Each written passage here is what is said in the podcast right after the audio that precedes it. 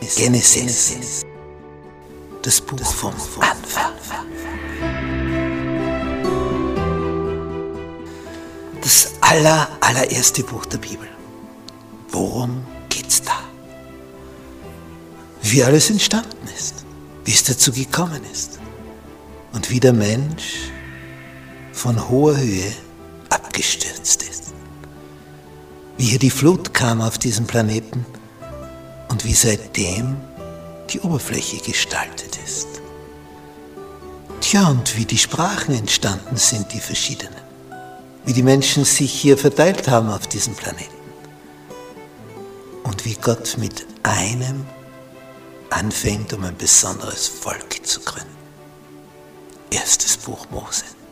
Komm mit auf diese Entdeckungsreise. Gnade sei mit euch und Friede von Gott unserem Vater und unserem Herrn Jesus Christus. Wir studieren das erste Buch Mose, Lektion 4, die Sintflut. Wir haben hier ein Gemälde von dem Künstler Maximilian Jantscher.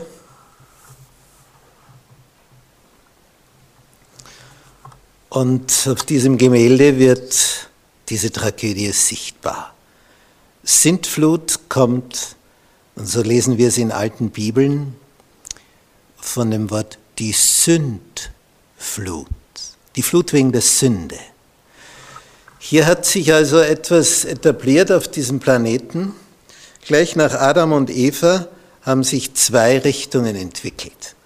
Die einen, die auf der Seite Gottes stehen, Gotteslinie, und die anderen, die auf der Seite des Gegenspielers von Gott stehen. Und die negative Linie, die hat sich multipliziert. Aber wie? Die göttliche Linie gab's, aber eine Schmalspur. Wenige. Und auf der anderen Seite immer mehr und immer mehr und immer mehr. Unser Merktext für diese Woche heißt aus Matthäus 24, Vers 37. Denn wie es in den Tagen Noahs war, so wird es sein beim Kommen des Menschensohns. Und damit bekommt diese Geschichte eine enorme Dimension für die Zeit des Endes, für die Zukunft.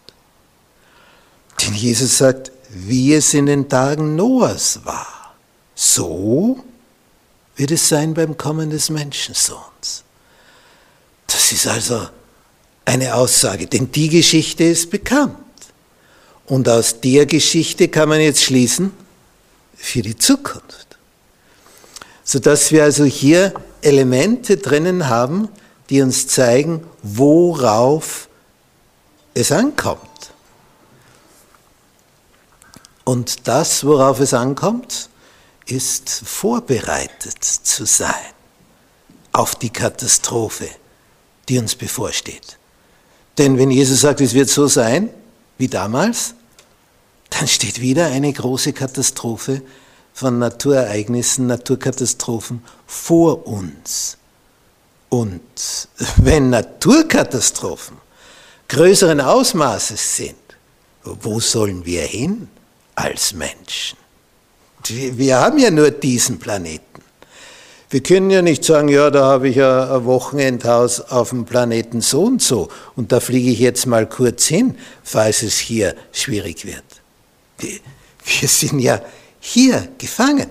Wir kommen ja da nicht weg. Und wenn hier die Tragödie einsetzt, ja, dann hilft nur außerirdische Rettung. Und so hat Jesus vorhergesagt. Er wird seine Engel aussenden und seine Auserwählten einsammeln. Und aufgrund dessen, ja, kommt es darauf an, da dabei zu sein, vorbereitet zu sein auf diese Einsammlung. Denn der, der von den Engeln gesammelt wird und die, die von den Engeln gesammelt wird, ja, das ist so wie damals, du findest Zuflucht.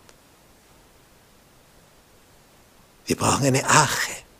Wieder eine Ache. Und die Ache, die dann kommt, die kommt aus dem Weltall. Das sind nämlich die Engel, die uns einsammeln. Und diese Einsammlungsaktion, diese größte Evakuierungsaktion aller Zeiten, da gilt es dann dabei zu sein. Denn wenn die Engel da an dir vorbeigehen, wie, wie war das mit den anderen außerhalb der Ache? Wer hat überlebt? Nicht ein einziger, nicht eine einzige Person.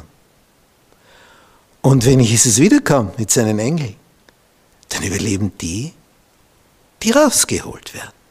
Und die anderen gehen alle, alle unter. Und darum ist diese Geschichte der Sintflut, der Sündflut, der Flut wegen der Sünde, eine ganz, ganz besondere Geschichte. Eine Geschichte, die uns zeigt, es heißt, auf die Warnungen zu achten, damit man rechtzeitig einsteigt, um dabei zu sein. Denn als die Türen hier zugingen, dann war es vorbei. Rechtzeitig dabei sein. Darum geht's.